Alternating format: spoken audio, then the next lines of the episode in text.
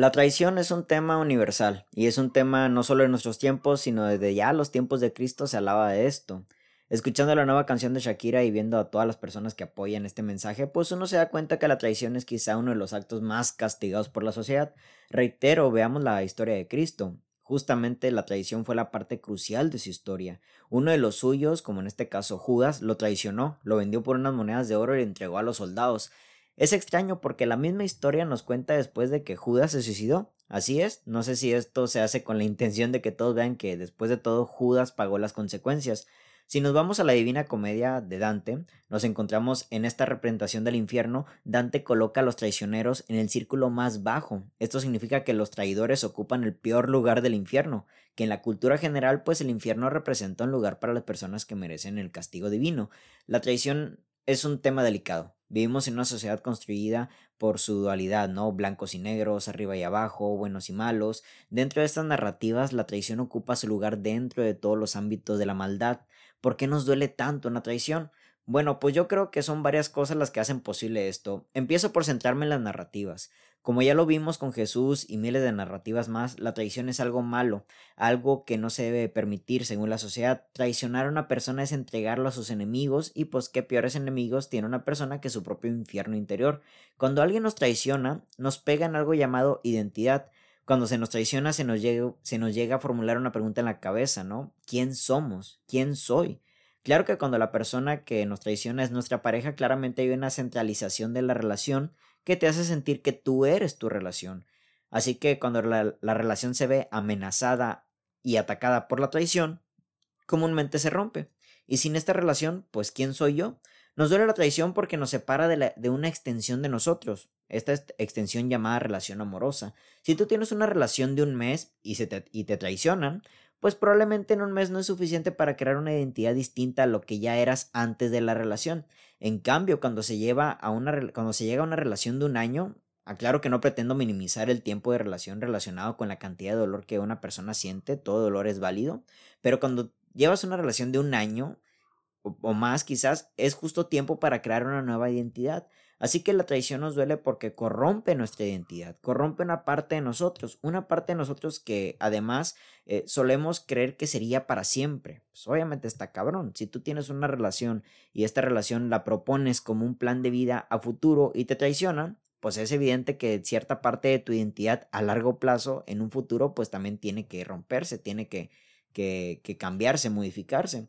Así que la traición nos duele justamente porque corrompe nuestra identidad. Sería irresponsable de mi parte decir que una relación no debería definirte como persona cuando justamente las relaciones de pareja tienden a ser uno de los espejos más grandes que tenemos en nuestra vida, además de nuestros padres, hijos, amigos, etc. Tener una pareja es tener un proyecto de vida y la traición en ese golpe que rompe de ese, de ese golpe es justamente el que rompe todos estos planes, todo este proyecto de vida que tenemos al lado de esa persona.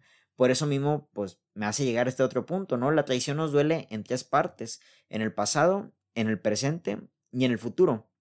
En el pasado, pues porque una traición te hace dudar de tu memoria, ¿no? Te hace dudar de si justamente crees que estuviste con la persona que creías.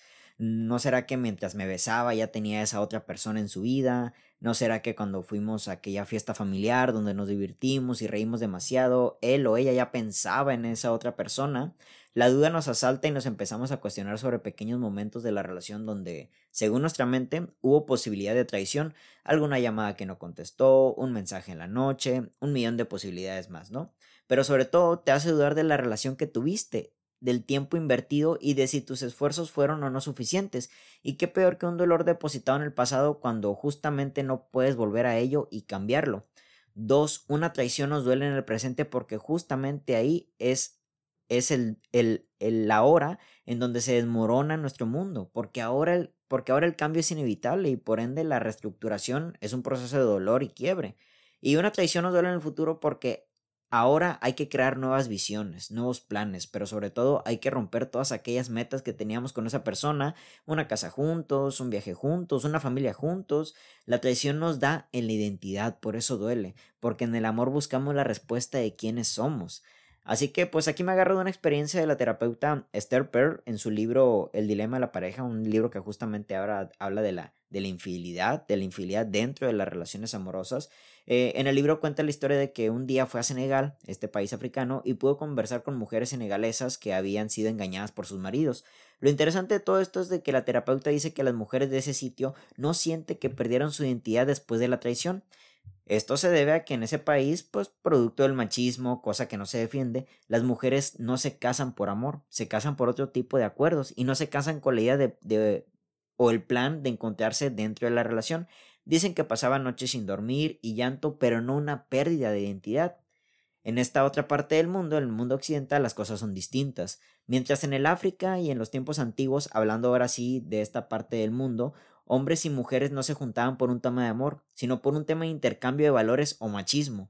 Ya sea que pues por el hombre, el hombre era el único proveedor, como aún corre en estos países que han oprimido a la mujer y y por, por, ende el hombre es el único que puede llevar pan a la mesa, o porque el hombre se llevó muy joven a la mujer y ella no tuvo elección más que el estar con un tipo que a lo mejor no quería del todo.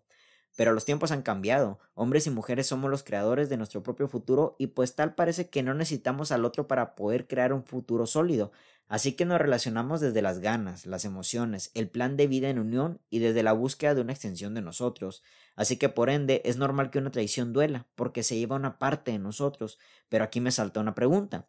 ¿Por qué satanizar tanto la traición?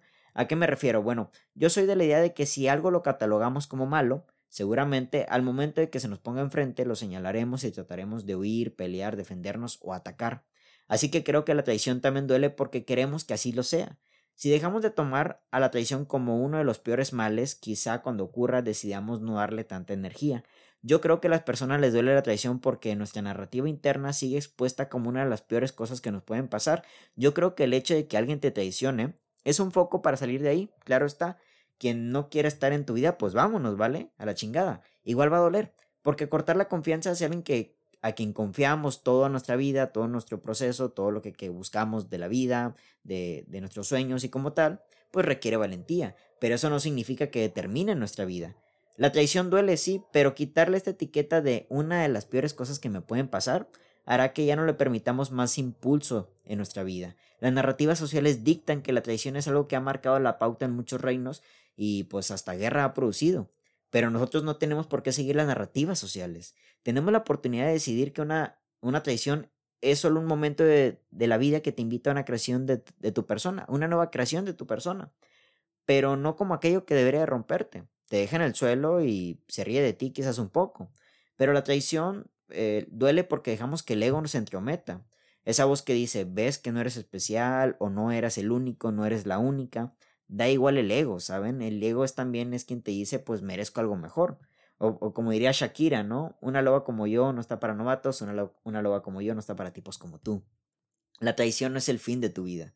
Quizás de una historia así, pero no de tu vida. Así que no le des las llaves a la traición como aquello que te podría pasar, como lo peor que te podría pasar. La gente sabe lo que hace, sabe lo que tiene o no sabe y qué importa.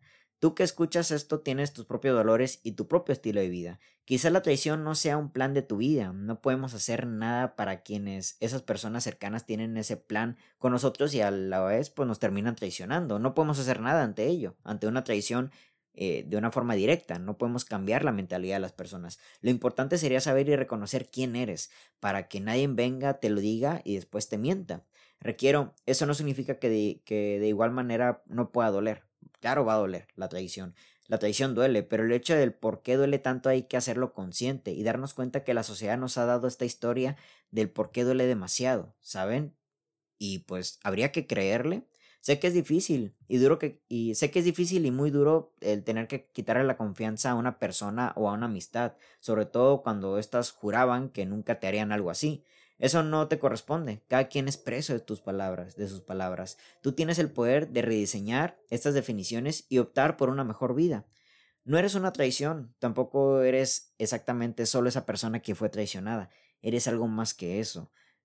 Nos duele tanto la traición porque justamente le hemos dado el poder gracias a estas narrativas. Hemos tomado la tradición como lo peor que puede pasar y atención, tampoco es de que yo quiera disminuir tu dolor que, que, quizás estás sintiendo en este momento, pero quizás quitarle esa etiqueta de, una de las peores cosas que nos pueden pasar sería también quitarle parte de esta energía, porque sí, hay muchas personas que pierden mucho tiempo de su vida acostadas en el dolor pensando una y otra vez en aquella traición.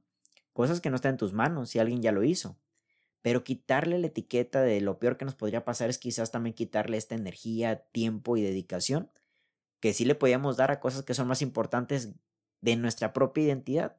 Si esa persona se fue y te traicionó, pues seguramente te da la identidad porque había una parte de ti que te decía que tú eras algo al lado de esa persona. Pero pues tú eres algo más, tú eres algo más que tu relación, tú eres algo más que ese noviazgo de un año, dos años, tres años, eres algo más que eso. Reitero, yo sé que a lo mejor es estúpido decir esto para quien está escuchando este podcast y viene de una relación de 20 años, con hijos, con casa, quizás hasta con pleitos legales. Pero más allá de todo eso, darnos cuenta de que el poder de nuestra vida sigue estando en nuestras manos es la valentía, es ese impulso para, para poder sacar las cosas adelante. Yo sé, reitero, yo sé que duele mucho cuando alguien te traiciona, sobre todo cuando esta persona decía que no lo iba a hacer, ¿vale? Pero lo importante es el poder y la responsabilidad que ahora tenemos nosotros, ¿ok? Shakira, pues, tomó responsabilidad y espero que ella se sienta bien con lo que está haciendo. Chingón, ¿verdad? Digo, mucha gente por ahí dice, bueno, está facturando, está generando dinero. Pues bueno, pues, si el dinero a lo mejor tiende a ser un, un, potencial más grande o importante que tus propias emociones o el cómo te vas a sentir después de sacar algo así, pues adelante. Yo creo que es totalmente defendible. Después de todo, el, el, la historia del arte está, pero atiborrada atiborrada de exparejas. Yo mismo no puedo criticar a Shakira, tengo tres libros donde claramente hay poesía para mis exparejas. Lo importante es la conciencia con la que lo haces, pero sobre todo, qué tanta energía te roba. Esperemos que a Shakira ya no le robe tanta energía. Sí le dedica una canción, la graba y todo, pero su vida pues sigue en marcha, adelante. Lo interesante es ver cómo hay personas que todavía llevan años recostadas en esa tradición. Una traición, aunque duele mucho, tampoco hay que ponerla como lo peor que te puede pasar. Eso sería entregarle mucha energía hay miles de cosas mejores que te pueden pasar y de hecho te pueden pasar durante ese lapso en el que ha ocurrido la, la decepción, la traición. Así que tú no eres tu traición, tú no eres la traición que te hicieron, tú no eres ese traicionado, tú no eres esa traicionada. Simplemente fuiste víctima de un asunto más de otra persona que claramente con sus actos, inconsciencia quizás, pues no se dio cuenta, o a lo mejor sí, se daba cuenta del daño que te iba a repercutir, pero quizás no sabía que iba, que iba, que ibas a llegar a saberlo. No sé, yo creo que todos estamos envueltos de historias similares, tanto personas cercanas, personas que han sido traicionadas, personas que han traicionado. La historia está envuelta de todo eso, pero la gente sigue con su vida. Y que la traición duela tanto no significa que debería ser la suficiente, lo suficientemente buena o importante para que te defina. Tú no eres esa relación. Tú no eres lo que fuiste en esa relación. Tú eres algo más y tienes el poder de rediseñar una nueva vida. Mi nombre es Héctor Mario Molina y que tengan todos muy bonita tarde. Hasta la próxima.